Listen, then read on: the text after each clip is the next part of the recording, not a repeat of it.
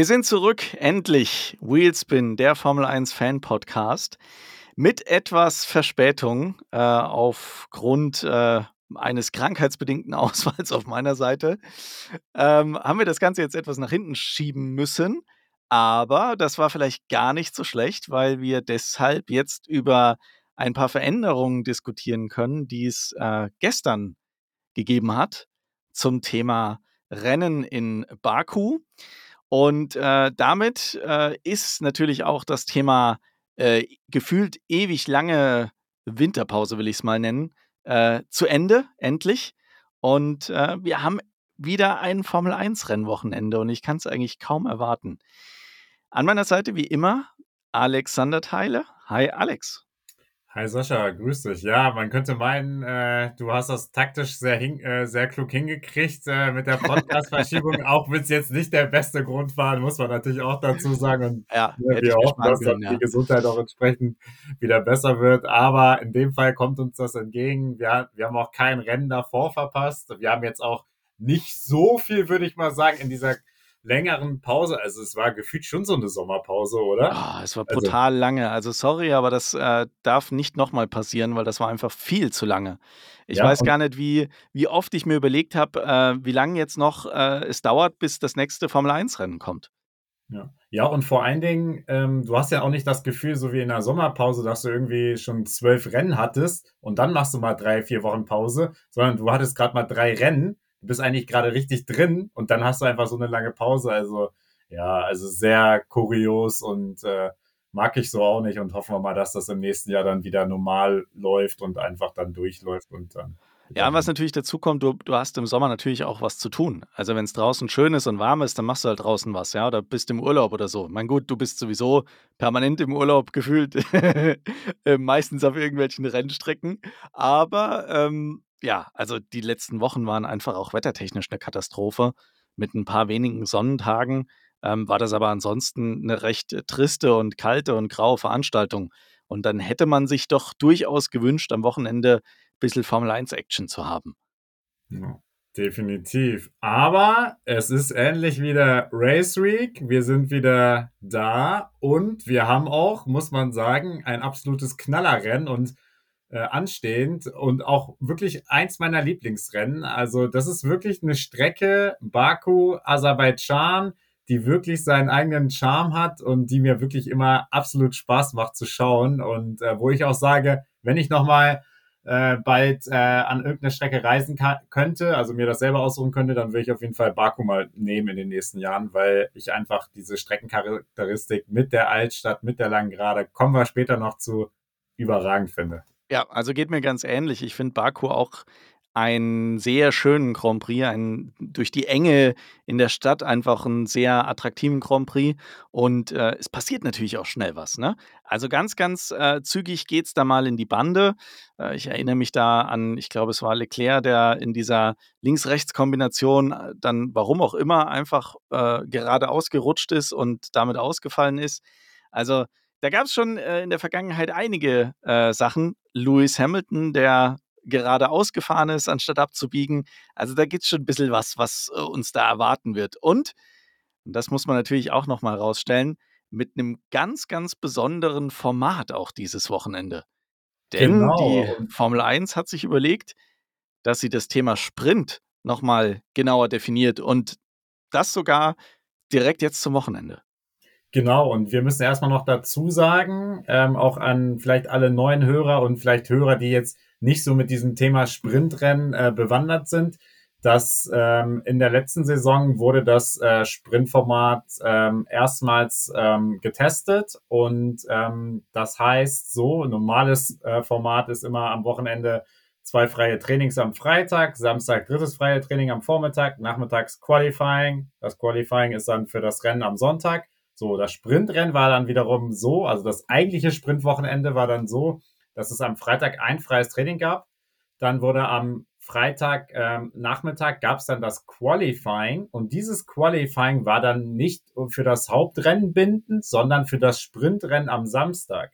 Und vor diesem kurzen Sprintrennen, es war meistens irgendwie immer so ein 100 Kilometer Sprintrennen, glaube ich, ähm, gab es jeweils immer noch ein freies Training, was so ein bisschen, wo sich die Geister scheiden, äh, sag ich mal, nicht so das Spannendste war, weil alle wussten, ja, okay, um die Startaufstellung geht's dann im eigentlichen Sprintrennen. Weil dieses Sprintrennen hat dann wiederum die Startaufstellung ähm, für den Grand Prix am Sonntag äh, für den äh, genau dafür gesorgt. So und das war eigentlich das eigentliche Format und wo man jetzt auch, sag ich mal, auch aus Fansicht dachte, okay, da gibt's jetzt glaube ich sechs äh, Rennen dieses Jahr, sechs Sprintrennen, läuft alles so und ich muss wirklich sagen, als die Nachricht kam, gestern, das war wirklich wie aus dem Nichts. Auf, auf einmal gibt es eine Formatänderung. Ich habe auch nirgendwo in der Presse oder sonst wo darüber, äh, darüber gelesen, dass da jetzt irgendwie diese Saison schon was geändert werden könnte. Und auf ich glaube einmal kam die Nachricht. Vor Wochen, vor Wochen okay. kam das irgendwie mal ganz kurz auf, dass es da eventuell eine Veränderung geben soll. Aber das war so eine Geschichte, die war relativ schnell dann auch schon wieder vom Tisch und man hat keine weiteren Details erfahren. Aber das ist jetzt so drastisch geändert wird und vor allem schon in Baku dann zum Tragen kommt, das hat mich dann auch überrascht. Ja. Dann, Sascha, lass uns mal versuchen, da langsam so ein bisschen äh, uns genau. ranzutasten. Also, ja. pass auf. Ich äh, erzähle das jetzt mal so, wie ich das verstanden habe und du korrigierst mich bitte, falls ich irgendwo irgendeinen Quatsch erzähle. Äh, an dieser Stelle Grüße an Thoralf, der mir direkt mal eine Peinlichkeit hier erspart hat. Ich habe nämlich gedacht, äh, dass man auch harte Reifen im Qualifying äh, fahren muss. Aber äh, von vorne. Der Freitag sieht mittlerweile so aus, dass du ein freies Training hast und ein Qualifying.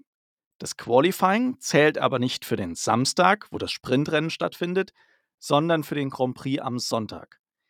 Der Samstag besteht aus einem Qualifying für das Sprintrennen und dem eigentlichen Sprintrennen.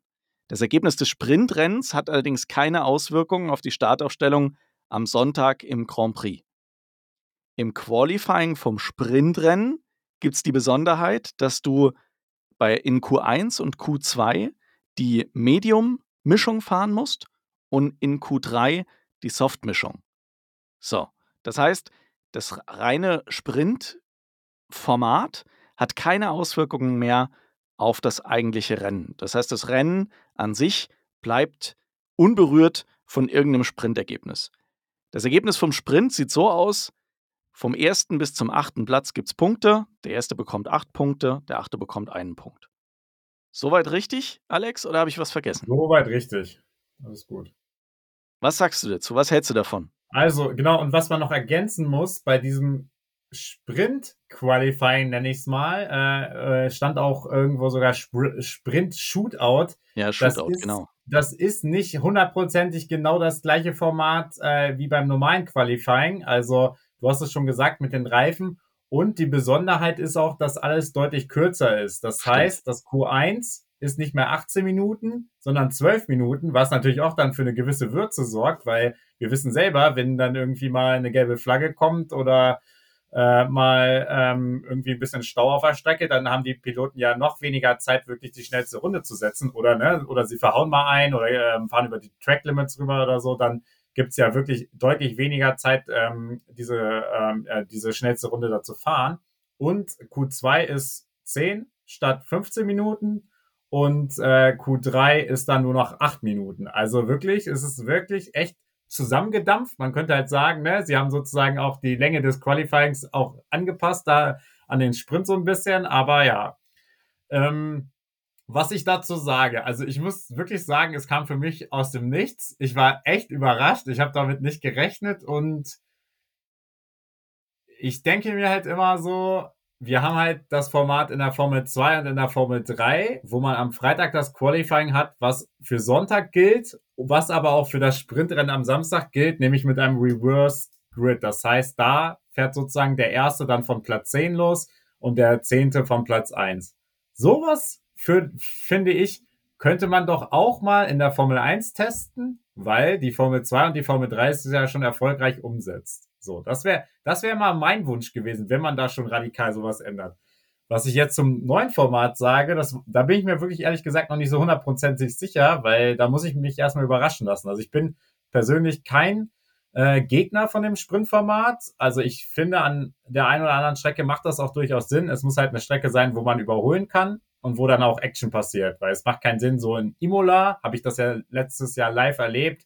Da ist das halt nur hinterherfahren und da passiert halt nichts. Aber auf Strecken, wo man wirklich überholen kann, bestes Beispiel war ja auch damals Brasilien, äh, da macht das schon Spaß und Sinn. Und ich glaube, sorry, ich habe auch vorhin Quatsch erzählt, Sprintrennen gab es nämlich schon 2021, weil wir ja damals die Situation mit Lewis Hamilton und Verstappen hatten und da Hamilton ja schon in, im Sprintrennen aufgeholt hat. Deswegen, jetzt ist mir wieder eingefallen. War schon seit 2021. Nur das schon mal zur Korrektur. Wie siehst, wie siehst du das Ganze, Sascha? Naja, also ich finde, in der, in der letzten Saison hat sich an der einen oder anderen Stelle, das, äh, da gebe ich dir 100% recht, hat sich schon gezeigt, dass das eine gewisse Würze mit reinbringt. Ich finde jetzt das neue Format eigentlich gar nicht so schlecht, weil das Sprintrennen keine Auswirkungen hat aufs Hauptrennen. Das heißt, ich habe ein Qualifying, das fürs Hauptrennen zählt und ich mache mir nicht unter Umständen durch irgendein blödes Manöver im Sprintrennen mein Hauptrennen kaputt. Dass das Sprintrennen ein Sprint-Quali und ein Sprint, also ein Sprint-Shootout, ja, finde ich äh, eigentlich auch einen coolen, coolen Namen, äh, als Sprint-Shootout und als Sprintrennen äh, dann aufgebaut ist, finde ich auch nicht so schlecht, weil es den Samstag doch sehr, sehr spannend macht. Du hast am gleichen Tag quasi das Qualifying und das Rennen und das Rennen ist halt auch sehr übersichtlich. Auch da sind es irgendwie 100 Kilometer, also roundabout 30 Minuten oder so. Und das ist knackig, würzig, kurz. Und wenn man das paart, und da bin ich wieder ganz bei dir, mit Strecken, auf denen Überholen möglich ist, dann kann das durchaus sehr interessant sein. Ja. Also, ne, auch nochmal für alle Zuhörer. Also, wir haben jetzt ja ähm, Aserbaidschan, Baku als erstes ähm, Sprintformat äh, dieses Jahr. Dann folgen noch Österreich und Belgien. Da kann man ganz klar sagen, sag ich mal aus der Fanbrille, auf jeden Fall macht das Sinn. Das sind Strecken, wo man gut überholen kann, wo auch immer gute Action geboten ist, wo es auch mal dazu kommen kann, dass vielleicht am Samstag mal ein Schauer da ist oder mal am Sonntag. Ne? Also das sind auf jeden Fall Strecken, wo ich sage, ja, es macht Sinn. Katar ist halt jetzt wieder so ein bisschen die Unbekannte, weil das, da sind wir halt, äh, erst einmal gefahren 2021 und damals hat es jetzt die meisten Leute nicht so 100% überzeugt. Also das ist halt eher so, ja, nicht so ganz ganz äh, gut vielleicht, aber gut, man will natürlich auch, sag ich mal, jetzt äh, nicht nur dafür sorgen, dass man ähm, dieses Format nur in Europa fährt, ist ja auch logisch, deswegen geht man wahrscheinlich dann den Kompromiss und sagt ja hier, okay, ähm, vielleicht dann halt im arabischen Raum. Dann Austin, USA, ja, kann man. Ja, ist, könnte, also bin ich ja. mal gespannt, wie sich's auswirkt. Das könnte durchaus spannend werden, das kann aber auch ein totaler Langweiler werden ist natürlich auch so ein bisschen äh, aufgrund der Amerikanisierung des Sports, ah, müssten sie natürlich, Liberty Media hat natürlich bestimmt darauf gedrängt und gesagt, ja, Leute, ihr USA, wir bringen hier so viel Wertschöpfung, dann brauchen wir auch ein Sprintformat, ne? So, um da noch mehr wirklich Leute anzulocken und so. Und dann Brasilien am Ende, glaube ich, das hat sich auf jeden Fall bewährt. Da ist auf jeden Fall äh, gut Action auf der Strecke und äh, das macht auf jeden Fall auch Sinn. Also sagen wir mal so, Vielleicht so Katar als größeres Fragezeichen. Bei allen anderen Strecken äh, kann man schon sagen, macht das durchaus Sinn. Das Könnte das gut funktionieren, ja. ja. Das glaube ich auch. Was glaubst du denn, ist denn der Hintergrund, dass man diese Sprintformate eingeführt hat?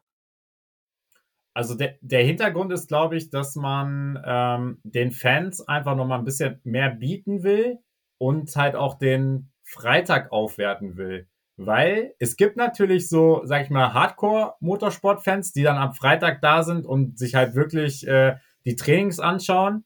Machen wir uns aber nichts vor, sag ich mal, derjenige, der das so ein bisschen als Event sieht, der vielleicht dann auch am Freitag da ist, aber der sieht dann halt die Autos vorbeifahren und da gibt's, es gibt halt nicht so den richtigen Kick bei einem freien Training wie bei einem Qualifying, wo die, ne, wo die Zeit runterläuft ähm, wo man dann diesen, diesen Shootout-Gedanken hat und immer da, sie, äh, da, ähm, da mitfiebert, ähm, wer jetzt auf Platz eins landet und wer jetzt ausscheidet und so. Ich glaube einfach, dass das sorgt einfach für das bessere er Erlebnis und äh, wertet halt das Ganze ein bisschen auf. Also deswegen, deswegen bin ich auch grundsätzlich auch kein, äh, kein absoluter Skeptiker dem gegenüber.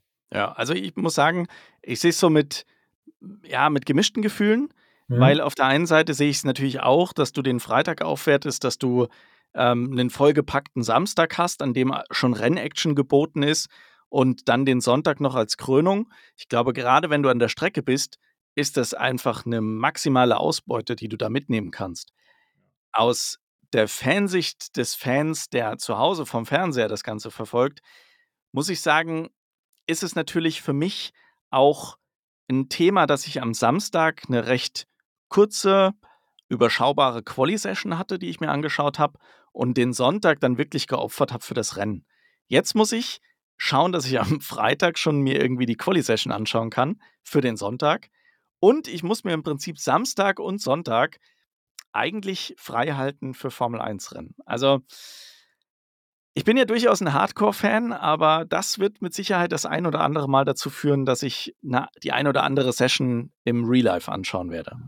Ja, das ist also, ne, da verstehe ich deinen Punkt. Gleichzeitig kann man natürlich andersrum sagen, ein, ein freies Training ist halt auch für den eigentlichen Zus äh, Fernsehzuschauer, der, sag ich mal, gerne in die Formel 1 reinschaut und nicht der Hardcore-Fan ist, halt auch einfach ein bisschen langweilig, ne? Und er sieht dann zum Beispiel, oh, es gibt Freitag jetzt ein Qualifying und ich, wenn ich die Zeit habe und nicht gerade ne Familienvater bin und natürlich mit meinen äh, Kindern gerne Zeit verbringe etc., dann denke ich mir so, ja gut, dann kann ich ein Qualifying schauen, hab gleich Action, schaue ich am Samstag noch ein, ne, ein Sprintrennen, jetzt sogar noch ein Sprint Qualifying, bin da halt da auch nochmal, äh, hab nochmal Action und dann am Sonntag habe ich noch mehr Action. Also dann steigerst du ja sozusagen auch diese Intensität und dann werden ja auch so ein bisschen die Zuschauerzahlen dann, äh, die TV-Quote dann so ein bisschen belegen, okay, wie kommt das äh, denn an, dieses neue Format?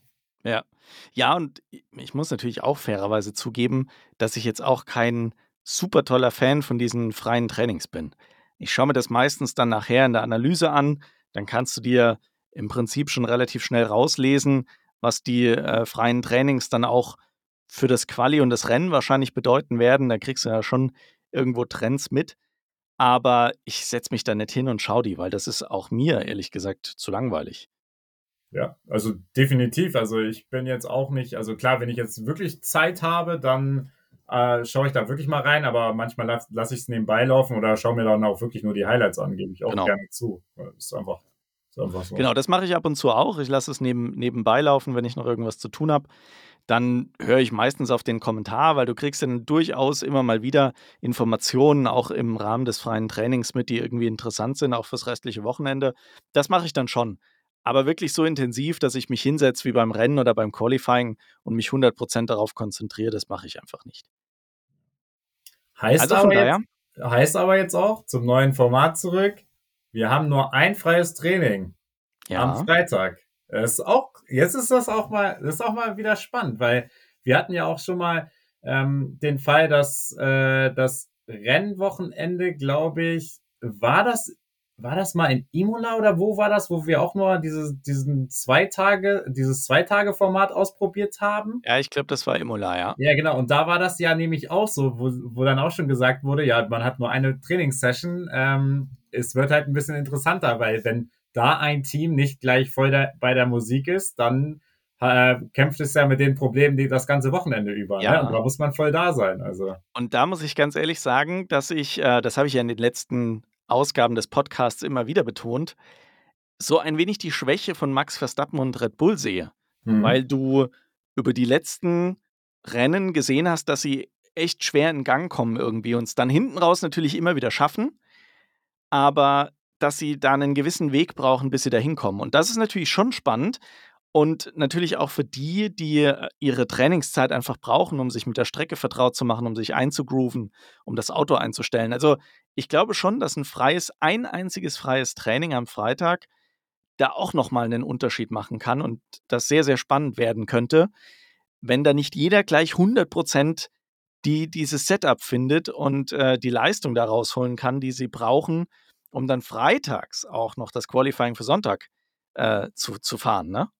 Ja. ja, und vor allen Dingen haben wir es direkt auf so einer Strecke wie, wie Baku, wo ja wirklich die Mauern auch wieder drumherum sind und wo dann wirklich, wenn du da nicht perfekt abgestimmt bist auf die Strecke, dann hast du ja schon im Qualifying verloren, weil die dann unterläuft dir ja wirklich auch schnell ein Fehler und wenn du dann überlegst, du hast nur ein freies Training und in diesem freien Training wiederum gibt es zum Beispiel gewisse Dreher, gibt es Rotphasen und so weiter, dann fehlt dir ja auch nochmal Trainingszeit, was es dann wirklich sehr reizvoll macht, weil wirklich äh, viele Piloten wahrscheinlich äh, dann ordentlich kämpfen werden im Qualifying. Also ne, die Profis machen wir uns nichts vor, äh, Verstappen, also jetzt mal von den äh, technischen Setup äh, das mal äh, ausgelassen, aber so fahrerisch, die werden da die sofort drin sein und im Tunnel sein. Aber gerade so mit, mit den Rookies und sag ich mal mit dem eher Durchschnittsfahrer der Formel 1, das könnte sehr interessant werden, wie das ja. abläuft. Also da bin ich auch sehr, sehr gespannt. Und was ich auch spannend finde, ist diese Verpflichtung im Sprint-Qualifying, die bestimmten Reifenmischungen zu fahren. Ich finde es ein bisschen schade, dass man sich da auf die Medium-Mischung in Q1 und Q2 verständigt hat. Ich hätte es irgendwie spannender gefunden, wenn man mit einem Hard noch in Q1 irgendwie nochmal so eine zusätzliche Hürde reingebracht äh, hätte, weil in Q1 mit einem Hard, die Strecke ist äh, einfach noch schlecht, der Reifen ist super schwer aufzuwärmen und einige wissen, wir kommen mit dem harten Reifen halt überhaupt nicht klar. Ich glaube, das hätte zu einigen Überraschungen geführt, was den Einzug ins Q2 ge gebracht hätte, ne?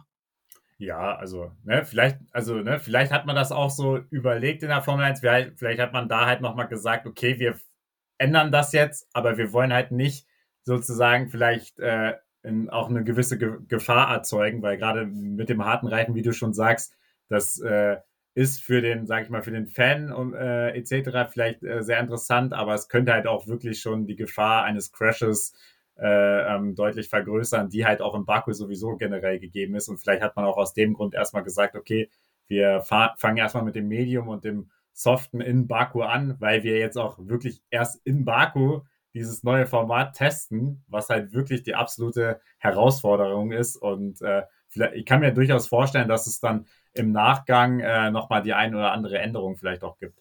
Ja, da bin ich mal gespannt. Ne? Ähm, was ich jetzt gerade mal machen würde, ähm, in unserer, äh, in, in, der, in der Community, in der wir uns gefunden haben bei Starting Grid, hatte der Thoralf eine Umfrage gestartet, was denn die Leute von diesem äh, Sprint Qualifying halten. Und ich möchte jetzt mal schnell reinschauen, wie die Umfrage heute steht und äh, was das Ergebnis dort an der Stelle ist. Also, ähm, er hatte da relativ neutral gefragt, was haltet ihr vom neuen Sprintformat? Und äh, du hattest die Auswahl zwischen den Antworten. Äh, ich bin weder ein Fan vom alten noch vom neuen Sprint. Ich finde es gut, dass der Sprint nun ein eigenständiges Format ist. Die ursprüngliche Variante des Sprints war besser oder ich habe keine Meinung dazu und wollte einfach nur abstimmen. ähm, Erstaunlicherweise hat die letzte Antwort äh, ein Prozent der Antworten bekommen. Also da hat sich entweder jemand verirrt. Ich, ich, ich unterstelle jetzt einfach mal, dass sich ja, jemand verirrt hat. Sehr überraschend, ja. Aber äh, das Ergebnis ist relativ eindeutig. 60 Prozent der Leute, die dort abgestimmt haben, sagen, dass sie es gut finden, dass der Sprint nun ein eigenständiges Format ist. Und ähm, um das auch mal aufzulösen, äh, auch ich habe da abgestimmt und das war auch meine Antwort. Ähm, 36 Prozent sagen, sie sind weder ein Fan vom alten noch vom neuen Sprint. Das kann ich verstehen. Für diese Hardcore-Puristen, Traditionalisten ist natürlich das Sprint-Format was, was überhaupt nicht zur Formel 1 passt. Du hast es gesagt, es gibt es in der Formel 2 und in der Formel 3, aber dann auch natürlich mit diesem Reverse-Grid-Verfahren. In der Formel 1 gab es das halt einfach nie. Und jetzt versucht, versucht man das hier einzuführen. Und die Leute, die sagen, hey, es war doch eigentlich alles gut, so wie es war, und äh, warum wollt ihr denn da was verändern? Die sagen natürlich, ja, äh, was soll das, ne? Ja. Äh, nur 3% sagen übrigens, dass die ursprüngliche Variante des Sprints besser war. Das finde ich auch wieder interessant. Das heißt, die Leute finden es schon gut irgendwo, dass ein Sprint stattfindet, solange er äh, ein eigenständiges Format ist. Das kann man, glaube ich, so ein Stück weit als Fazit ziehen. Ne? Ja, und gleichzeitig ist halt nach wie vor ein polarisierendes Thema, weil ne, viele Hardcore-Fans halt äh, eher, sag ich mal, den das traditionelle Rahmenprogramm gewöhnt sind und äh, das natürlich be äh, beibehalten wollen sich aber vielleicht dann auch, also das hängt ja auch immer davon ab, was, ne, was passiert für eine Action. Also die werden dann auch dort sitzen und wenn auf einmal ein Williams in Q3 landet und ne, im Sprintrennen irgendwie auf den vorderen Plätzen mitfährt, wie auch immer geartet, ne, dann werden auch gewisse Hardcore-Fans sich dann auch darüber freuen und so weiter. Also, ne, das bringt halt immer so, die Action muss halt liefern, dann sind auch die Leute zufrieden. Das ist ja immer so. Ja, das glaube ich auch. Also, ich glaube, wenn du am Ende des Tages dadurch schöne ähm, Fights hast, wenn, wenn da ein bisschen was passiert, dann sagen die Leute wahrscheinlich auch, okay, ähm, passt, hat auch was gebracht. Bis dahin ist es, glaube ich, wirklich so, dass du es eher schwierig hast mit einem neuen Format. Aber lassen wir uns mal überraschen. Ja, genau. Im Zuge dieser dieses dieses, äh, des Verkündens dieses Sprintformats gab es aber noch eine Sache, die ist dabei ein Stück weit untergegangen, die ich finde aber auch noch ganz spannend ist. Ähm, man hat nämlich im gleichen Atemzug die Anzahl an Bauteilen, die man verwenden darf, erhöht. Das ging irgendwie in der ganzen Diskussion zu diesem ganzen Sprintformat ein Stück weit unter und ich finde das gar nicht so unrelevant, weil wir ja wissen, dass gerade bei Ferrari da ein Problem ist, dass die schon mehrere Einheiten getauscht haben und jetzt zwangsläufig auch irgendwann vor dem Problem stehen, dass sie dort eine Strafe kassieren werden.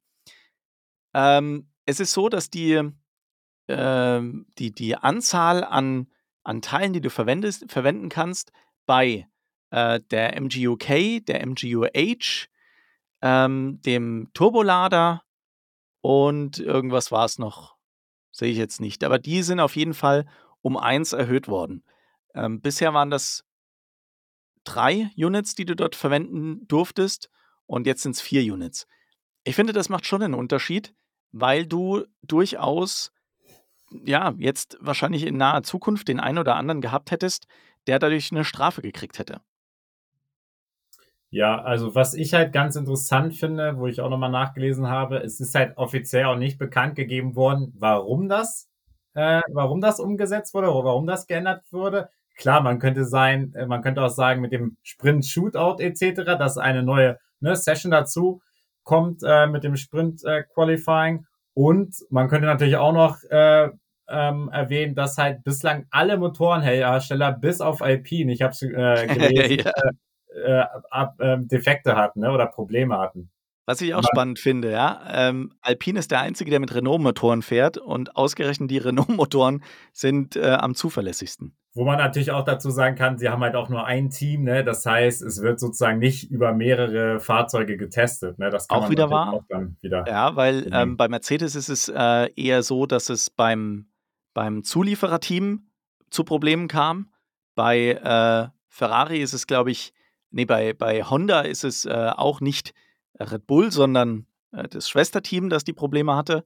Also es ist, ähm, außer bei, gut, bei Ferrari, die, die haben, die haben äh, bei allem irgendwie Probleme. ja, so sind sie, die Tifosi.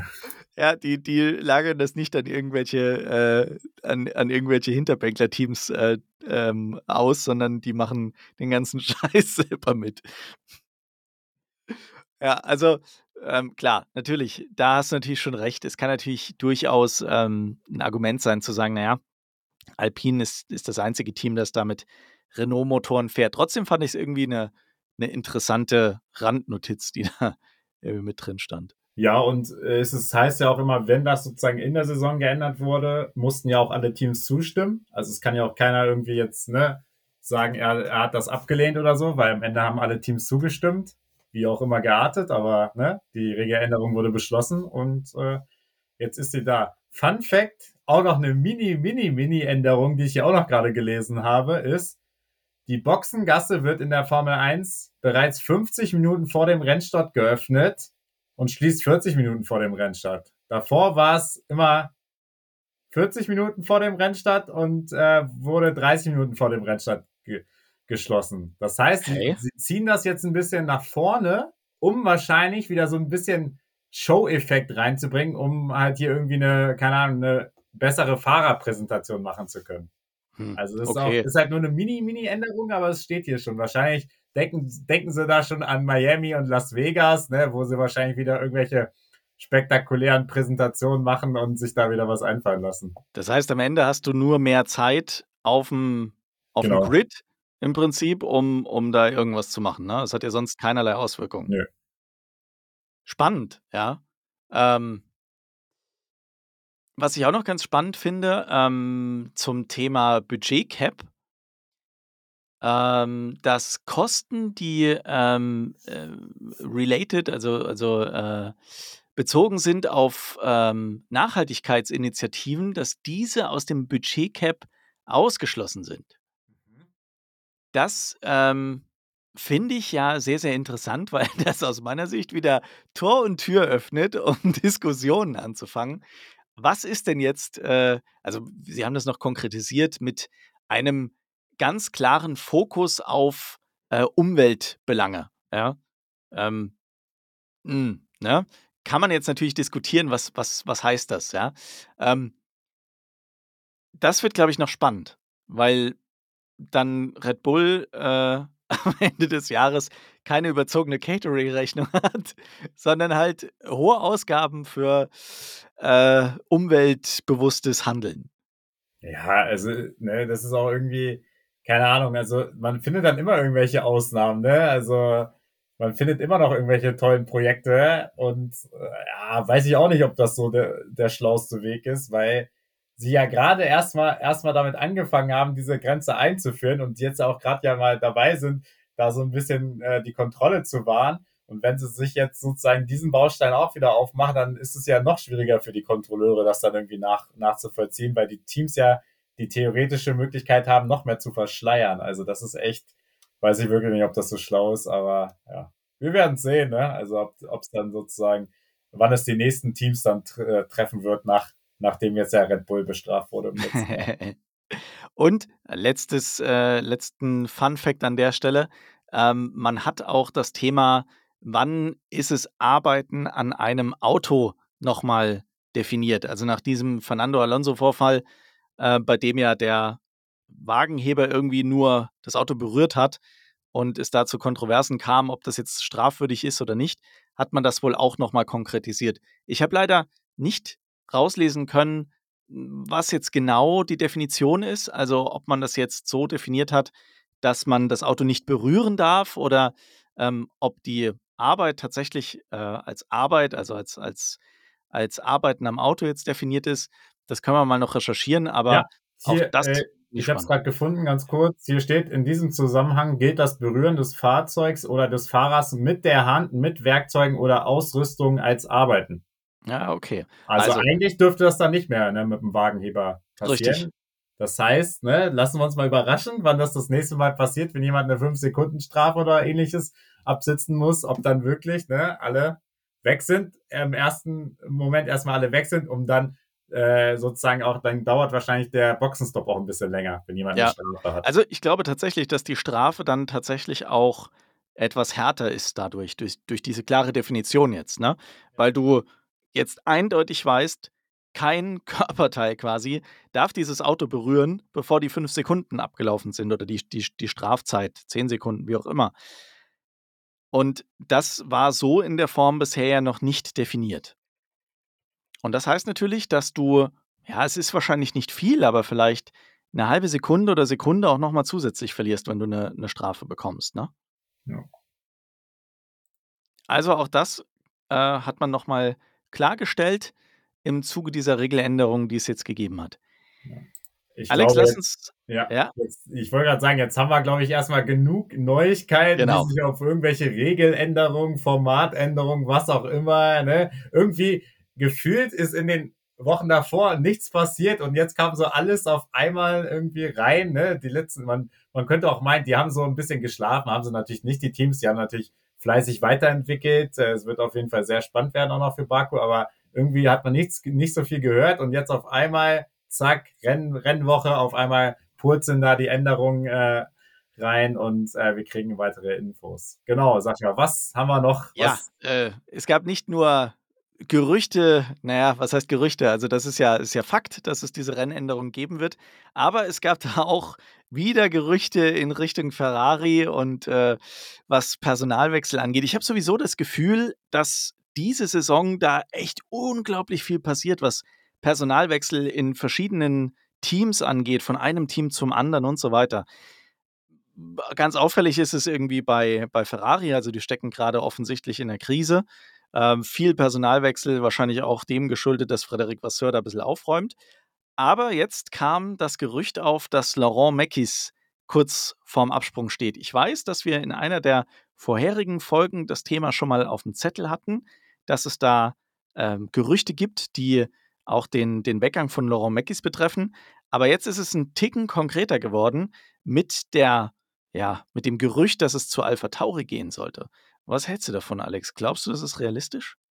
Also ich glaube, wenn man sich Alpha Tauri anschaut, die ja auch überhaupt nicht zufrieden sind und wo ja auch Franz Toast äh, vor kurzem gesagt hat, dass er seinen Ingenieur nicht mehr traut, ne, wo auch irgendwie ein bisschen das Verhältnis zerrüttet ist und es ja immer wieder diese Diskussion darum gibt, okay, was macht man mit dem Team Alpha Tauri und äh, die ja wirklich nicht, nicht abliefern kann ich mir auf jeden Fall schon vorstellen, dass äh, bei dem Team äh, schon vielleicht ab der nächsten Saison frischer Wind reinkommt und wenn dann ne, ein Team wie Alpha Tauri so eine Chance hat, jemanden wie Laurent Mackis zu verpflichten, warum nicht? Laurent Mackis wird wahrscheinlich auch merken, okay, er war jetzt vorher unter Binotto etc. auch schon da. Er denkt sich vielleicht auch, vielleicht brauche ich diesen frischen Wind, vielleicht will ich aber auch wirklich aktiv in die erste Reihe treten, um dann halt wirklich auch die finalen Entscheidungen zu treffen. Und äh, Alpha Tauri ist ja auch ne, ein Team, was auch in Italien beheimatet ist. Von daher ist jetzt auch nicht ne, weit weg von seinem aktuellen. Die Frage ist, wie lange noch? Ne? Also auch da gibt es ja Gerüchte, dass die zusammengelegt werden sollen, um einfach Effizienzen zu steigern im Red Bull-Konzern. Ja. Aber ähm, um das vielleicht noch mal ein bisschen konkreter zu machen, das Gerücht besagt, dass es wohl so aussieht, als würde sich Laurent Meckis entweder einen Posten mit Franz Toast teilen oder den Posten mit Franz Toast teilen oder Franz Toast sogar komplett ersetzen. Glaubst du wirklich, dass Franz Toast da auf'm auf'm äh, als Wackelkandidat gilt? Irgendwie habe ich den den Eindruck, der macht eigentlich einen ganz guten Job. Jetzt mal von der Leistung dieses Jahr abgesehen, gar keine Frage, aber so an sich als als Teamführer, äh, ist er doch eigentlich gar nicht schlecht. Ja, ja, und eigentlich ist er ja auch der Richtige sozusagen immer, um äh, diesen Weg der Nachwuchstalente dann zu fördern, ne? die dann über den Red Bull-Kader in Richtung Alpha Tauri reinkommen. Das hat ja in der Vergangenheit äh, an einigen Beispielen, ne? Verstappen, äh, Vettel, äh, etc. gut geklappt. Sie hatten ja auch andere gute Nachwuchstalente dabei, die sie ja immer gefördert haben. Auch ein Tsunoda hat sich jetzt ja mittlerweile, äh, gut, da wird man jetzt nochmal die Saison abwarten, aber schon ein bisschen besser stabilisiert, seitdem er ja auch ein bisschen so, sage ich mal, persönlich betreut wird von Franz Toast. Also es ist halt so ein bisschen die Frage, was, was will Red Bull, ne? Also auf der einen Seite kann man natürlich auch sagen, so ein Helmut Marko, der wird ja auch, der arbeitet ja auch schon jahrelang mit äh, einem Franz Toast zusammen und der wird ja jetzt eigentlich auch nicht von sich aus sagen, ja, wir geben das jetzt auf. Also da kann ich mir schon vorstellen, dass vielleicht auch seitens Red Bull halt, ne, durch Minzlaff etc. vielleicht da auch noch ein bisschen von der anderen Seite Druck gemacht wird. Das stimmt, ja. Ich meine, für Laurent Meckis wäre es natürlich ein Aufstieg. Ne, der als Teamchef wäre da auch noch mal eine Station über dem, was er aktuell gerade macht. Für Franz Toast, ich weiß es nicht. Also vielleicht ist es wirklich dem geschuldet, dass man in äh, Fuschel gerade nicht ganz so begeistert ist über die Gesamtperformance der Formel 1, ähm, äh, des Formel 1 Engagements von, von Alpha Tauri. Es gibt ja auch das Gerücht, dass man den Namen nochmal ändern möchte, weil die, ja, die Idee, das, das Team Alpha Tauri zu nennen, kam ja mit der Erstellung dieser Klamottenmarke und irgendwie scheint das nicht ganz so aufzugehen, was man sich da marketingtechnisch da ausgerechnet hat. Und deswegen überlegt man jetzt wohl, das Team auch nochmal entsprechend umzubenennen. Aber ob es dann wirklich ähm, irgendwie an Franz Toast liegt, äh, ich bin mir da nicht so sicher. Ich bin da auch ganz deiner Meinung, dass er eigentlich wirklich diese Stabilität und diese Ruhe reinbringt, um Nachwuchstalente so zu fördern, dass sie dann irgendwann an Red Bull weitergereicht werden können. Ja. ja, es ist halt nur ein bisschen, es ist halt wirklich nur ein bisschen komisch, weil man halt ne, Red Bull als dieses dominante Team hat ne, und Alpha Tauri ja aktuell so augenscheinlich gar nicht davon profitieren kann, ne, wo man sich ja fragen muss, die nutzen eigentlich ne, die gleichen äh, Powertrains und äh, ja, man darf natürlich offiziell nichts teilen, aber wir wissen in der Formel 1, gerade ne, wenn man dann in, zu einer Familie gehört, sage ich mal, gibt es bestimmt gewisse Wege, die man nutzen kann und da frage ich mich halt auch wirklich, äh, warum Alpha Tauri so dermaßen schlecht ist in dieser Saison und so dermaßen ne, da hinten rumfährt. Also, ne, da passt ja irgendwas nicht. Ja, also das, das stimmt. Das ist ja erschreckend und das haben wir auch in den vorherigen Podcasts äh, öfter mal angesprochen, dass hier bei Alpha Tauri irgendwie der Wurm drin ist und man nicht die Performance rausholen kann, die man da bei Red Bull auch äh, generieren kann. Woran es dann am Ende liegt, ob es ein aerodynamisches Problem ist, an, am Antrieb sollte es ja eigentlich nicht liegen. Das äh, ist jetzt für uns schwierig zu sagen, aber Es ist ganz offensichtlich so, dass man da nicht ganz 100% zufrieden ist und auch nicht zufrieden sein kann. Das muss man ja auch mal ganz klar sagen, weil die Performance einfach schlecht ist. Ja, absolut. Aber ja, lassen wir uns überraschen. Meistens ist es ja so, die Personalwechsel werden schon hin und her diskutiert und äh, irgendwann gibt es dann die finale Meldung. Ja, also würde mich nicht wundern, wenn das dann genauso kommt. Ja, also da bin ich sehr gespannt wo Laurent Mackies unterkommt, ob es wirklich so kommt, wie die Gerüchte das besagen und vor allem auch, wann es passiert. Ne? Ich habe es ja angesprochen, wir haben vor ein paar Wochen schon darüber diskutiert, dass so dieses Gerücht aufkommt und jetzt ist es eben nochmal in Umlauf gebracht worden. Äh, wie du schon sagst, man hat so ein Stück weit irgendwie so das Gefühl, dass es vorm Rennwochenende jetzt nochmal alles hochkommt und äh, zwischendrin war es irgendwie total ruhig. Aber lass uns doch mal einen Blick werfen auf Baku. Genau. Dieses, dieses Wochenende, endlich wieder Rennwochenende und äh, mit Baku ja wirklich auch ähm, auf einer Strecke, die einiges an Action bieten könnte. Definitiv. Sascha, haben wir, ich, ich weiß, wir improvisieren hier gerade ein bisschen, ja, haben wir eigentlich da wieder die, die Quizmusik? äh, weil diesmal hätte ich sonst ein paar Fragen an dich zu Baku. Oh Gott, ich bin, ich habe es dir im Vorfeld gesagt, ich bin super, super schlecht vorbereitet. Aber warte, die Quiz, natürlich haben wir die Quizmusik. Achtung. Jawohl. so, genau. Und zwar, Sascha, seit wann gibt es denn die Formel 1-Strecke in Baku eigentlich? Ähm, das, das weiß ich, das weiß ich, das weiß ich. Seit, ähm, ich hab's, ich hab's heute, heute Mittag habe ich es noch gelesen. Es ist noch nicht lange. Seit 2016. Absolut korrekt. Yeah! Correct. warte, Moment, da muss ich, warte, da muss ich hier drauf drücken. Correct! Jawohl. ja, ich mach das mal ein bisschen leiser. Genau. Sehr gut. Mensch, ich habe schon mal nicht zu null äh, verloren. Nicht zu null. Dann, ähm, was würdest du denn tippen, äh, wie lang ist dieser schöne Rundkurs? Ähm, ich glaube, es ist nicht äh, der längste, ich glaube, es sind nur vier Kilometer.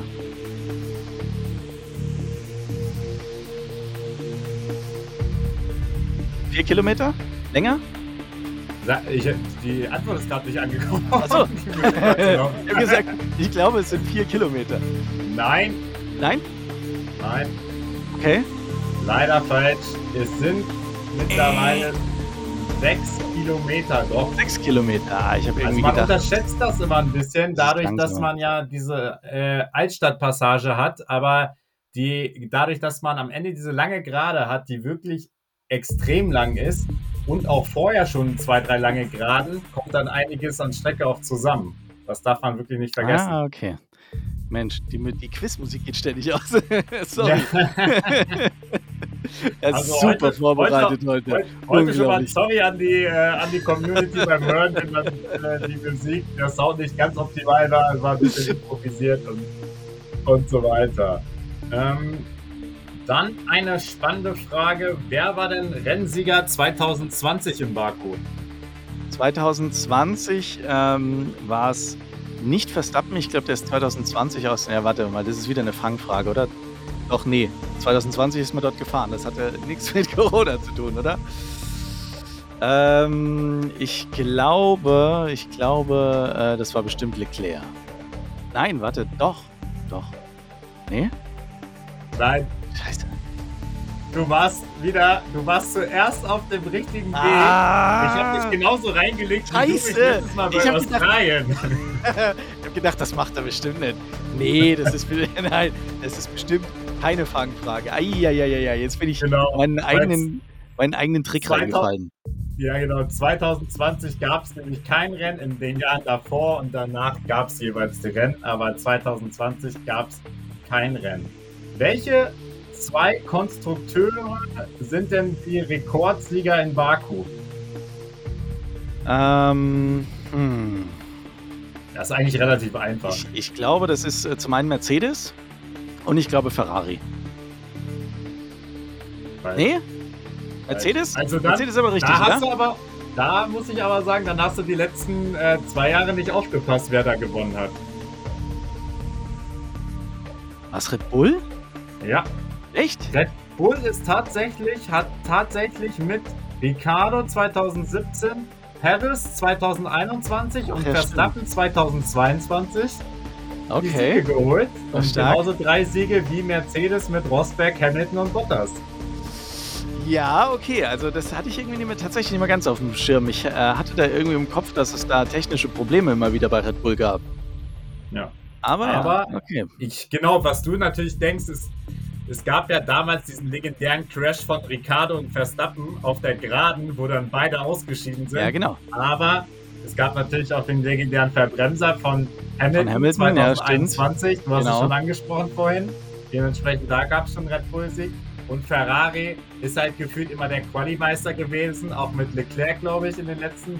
Ich habe auch die, den, Jahre. den Rundenrekord hat, hat Leclerc, ne? Genau, richtig. Sehr schön.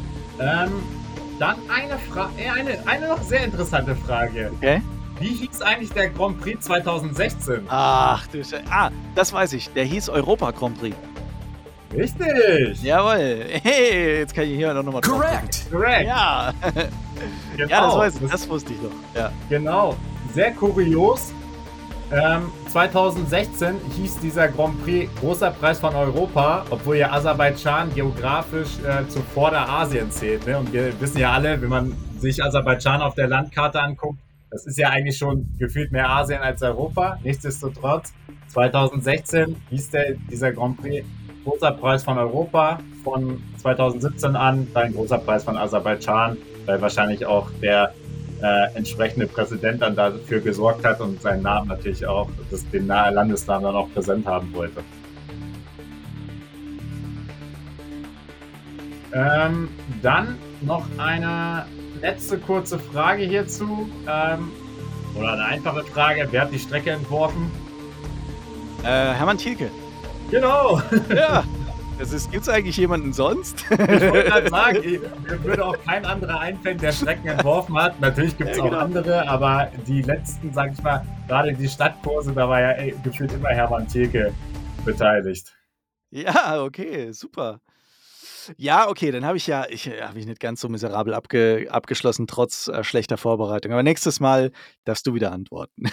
Ja, se- sehr gerne. Nächstes Mal, da kommen wir auch noch zu, da gibt es ja auch wieder was Besonderes, deswegen da Stimmt. bin ich dann gerne invo involviert. Aber lass uns noch mal ganz kurz äh, äh, zu Baku zurückkommen, was wir da auch so erwarten, weil, ne, wie gesagt, wir hatten jetzt eine längere Pause.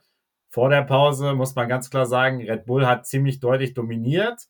Man könnte auch denken, gucken wir uns die lange Gerade an, gucken wir uns den Heckflügel von Red Bull an, ahnen wir als Nicht-Red Bull-Fans äh, ne, so, so nach dem Motto, weil wir wissen dann alle, der Vorteil ist ziemlich groß. Spannend wird jetzt sein, haben die großen anderen Teams wie Mercedes, Aston Martin und für mich natürlich auch Ferrari jetzt irgendeinen Schritt geschafft, um vielleicht ein bisschen näher ranzukommen.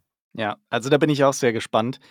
Einige haben ja schon so ein bisschen verlautbaren lassen, ich glaube, äh, George Russell war es äh, von Mercedes, dass da einige Updates kommen werden. Ich kann mir nicht vorstellen, dass die anderen die Zeit auch komplett ungenutzt verstreichen haben lassen.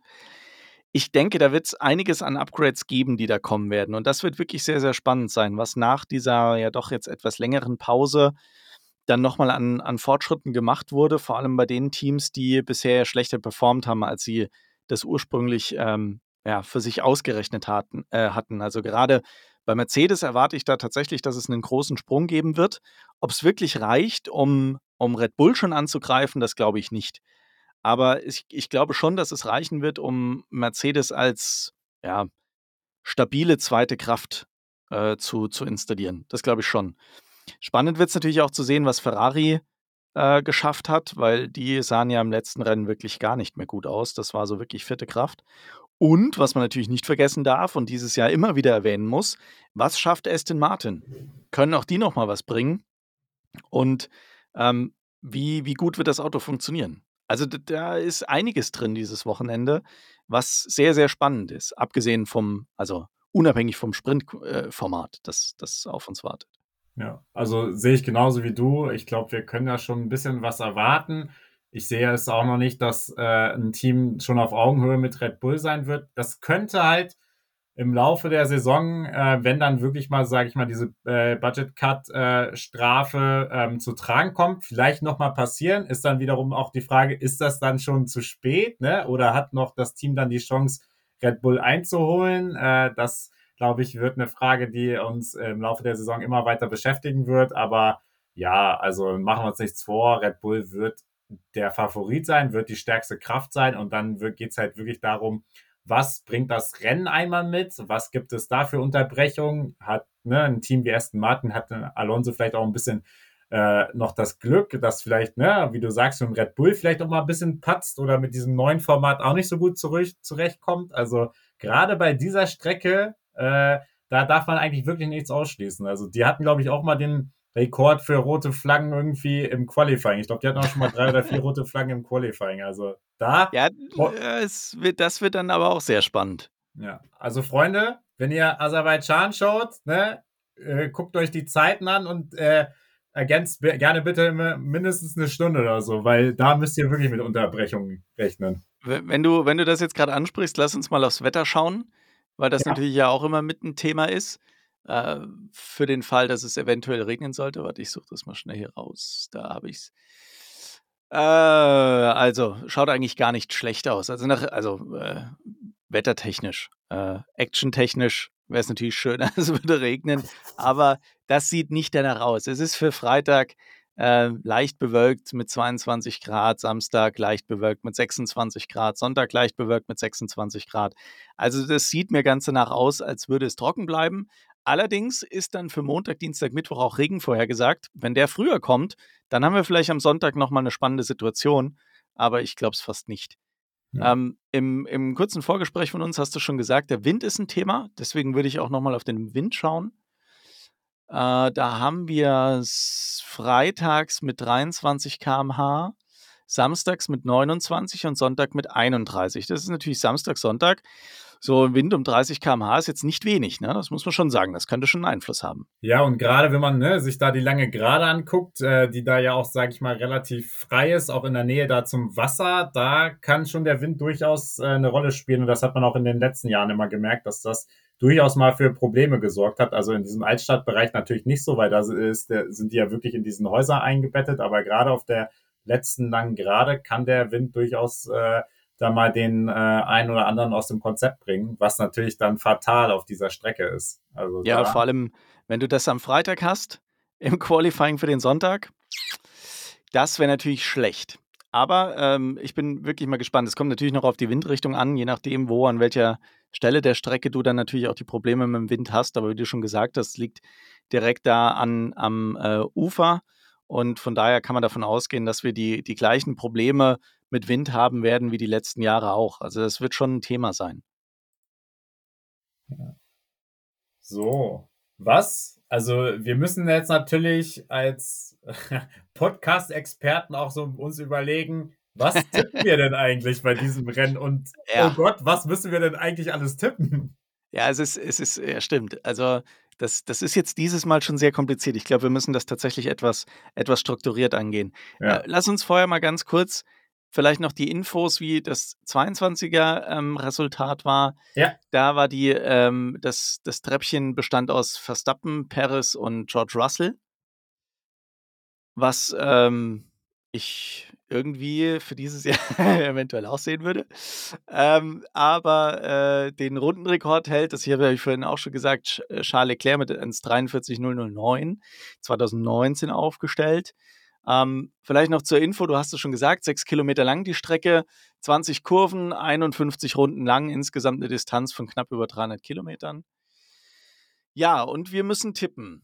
Wir müssen tippen äh, Qualifying Freitag. Wir müssen tippen Qualifying Samstag. Wir müssen tippen Rennen Samstag. Und wir müssen tippen Rennen Sonntag. Ja, da machen wir also Qualifying jeweils den schnellsten, ne? Okay. Sagen wir, klar. und bei den Rennen jeweils die ersten drei, oder? Ja. Okay, dann sage ich ähm, Qualifying am Freitag Max Verstappen, Qualifying am Samstag Max Verstappen. Also da bin ich ziemlich überzeugt, dass der es trotz der kurzen Vorbereitungszeit ziemlich schnell auf den Punkt bringt. Auch wenn ich gesagt habe, die haben immer wieder Probleme übers Wochenende, dass sie ja, nicht immer sofort die Form finden, aber ich glaube, dass der sich richtig, richtig am Riemen reißen wird, dass der am Freitag schon voll da ist. Ich sage Qualifying 1 am Freitag Leclerc, äh, Qualifying 2 Verstappen. Stimmt, Leclerc der Qualimeister in Baku. Aber ich, ja. Hm, ja, ich glaube dieses Jahr nicht. Aber was wir werden sehen. Genau, ich drücke die Daumen. Zum Sprint und zum Rennen? Also beim Sprint. Boah, das finde ich jetzt schwierig. Also für mich ist klar, Verstappen gewinnt den Sprint. Für mich ist auch klar, Verstappen gewinnt das Rennen. Dahinter wird es aber schwierig. Ich, ich glaube, Alonso wird beim Sprint gut dabei sein. Ich tippe Alonso beim Sprint auf drei und Russell auf zwei.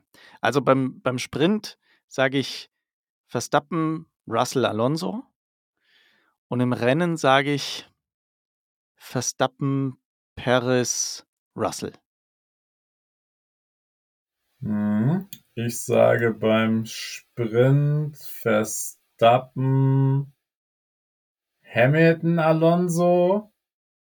Beim Rennen sage ich Verstappen, Alonso und dann hau, hau ich jetzt mal Leclerc raus. So. Das war ein bisschen, ich muss ja meinem Optimismus mal beibehalten. Das ist ja jetzt mal ein Ferrari-Tippen. Okay, ich bin, ich bin gespannt. Also ich bin vor allem auch gespannt, wie, wie das äh, die kurze Trainingszeit und das äh, Sprint-Qualifying oder das Freitags-Qualifying, so, das Freitags-Qualifying den Sonntag beeinflussen wird.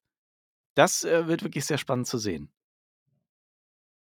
Das sehr gut. werden wir dann nächste Woche wieder ausführlich, wahrscheinlich auch wieder ein bisschen früher als ja. äh, diese Woche.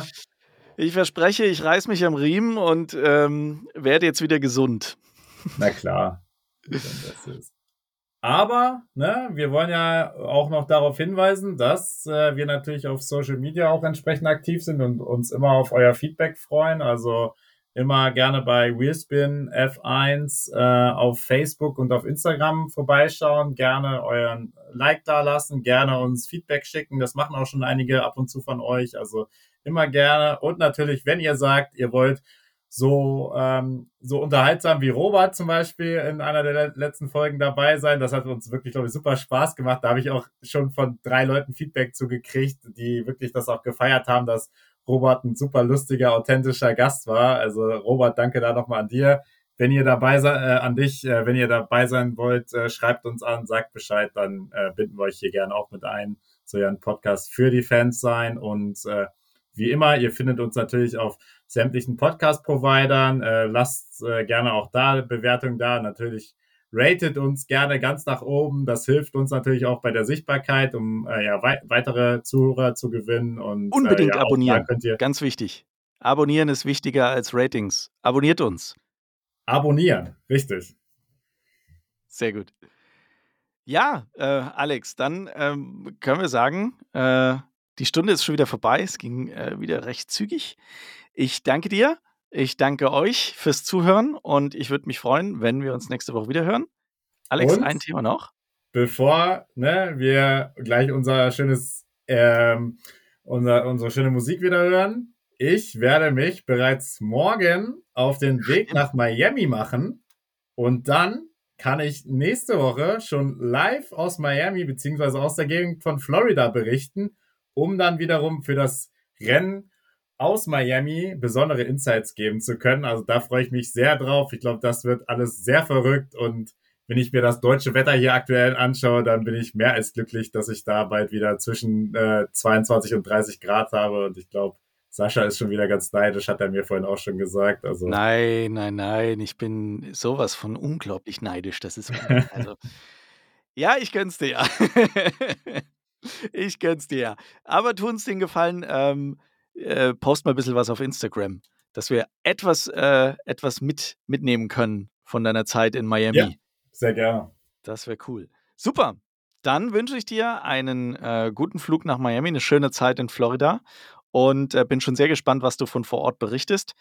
Und ähm, euch wünsche ich eine schöne Woche, ein äh, spannendes und hoffentlich ähm, actionreiches Baku-Rennwochenende Und wir hören uns wieder, hoffentlich ganz gewohnt, nächste Woche Dienstag hier bei Wheelspin F1, dem Formel 1 Fan Podcast. Macht's gut, bis nächste Woche. Ciao, ciao. Ciao.